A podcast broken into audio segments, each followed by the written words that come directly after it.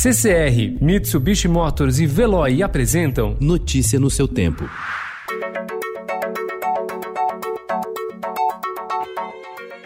Olá, seja bem-vindo. Hoje é quarta-feira, 24 de junho de 2020. Eu sou Gustavo Toledo, ao meu lado, Alessandra Romano. Estes são os principais destaques do jornal Estado de São Paulo.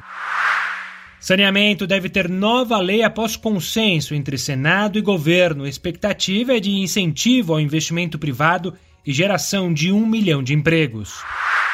Em evento do setor bancário, os presidentes do Itaú Unibanco, Cândido Bracher, e do Bradesco, Otávio de Lázari, fizeram alerta sobre as consequências ambientais e econômicas de problemas como as queimadas na Amazônia. Academia do Presente estabelecimentos estão reabrindo em alguns estados americanos com um novo aspecto, como cabines de plástico para barrar não só a saliva, mas também o suor. Adiamento de eleição avança no Congresso. Planalto altera em um dia data da saída do ministro da Educação, subprocurador do TCU, vê fraude. Câmara aprova texto para alterar Código de Trânsito. Banco Central suspende pagamentos via WhatsApp. Dez anos será o prazo de validade da carteira de habilitação com a mudança. Clubes da Série A têm 95 atletas contaminados.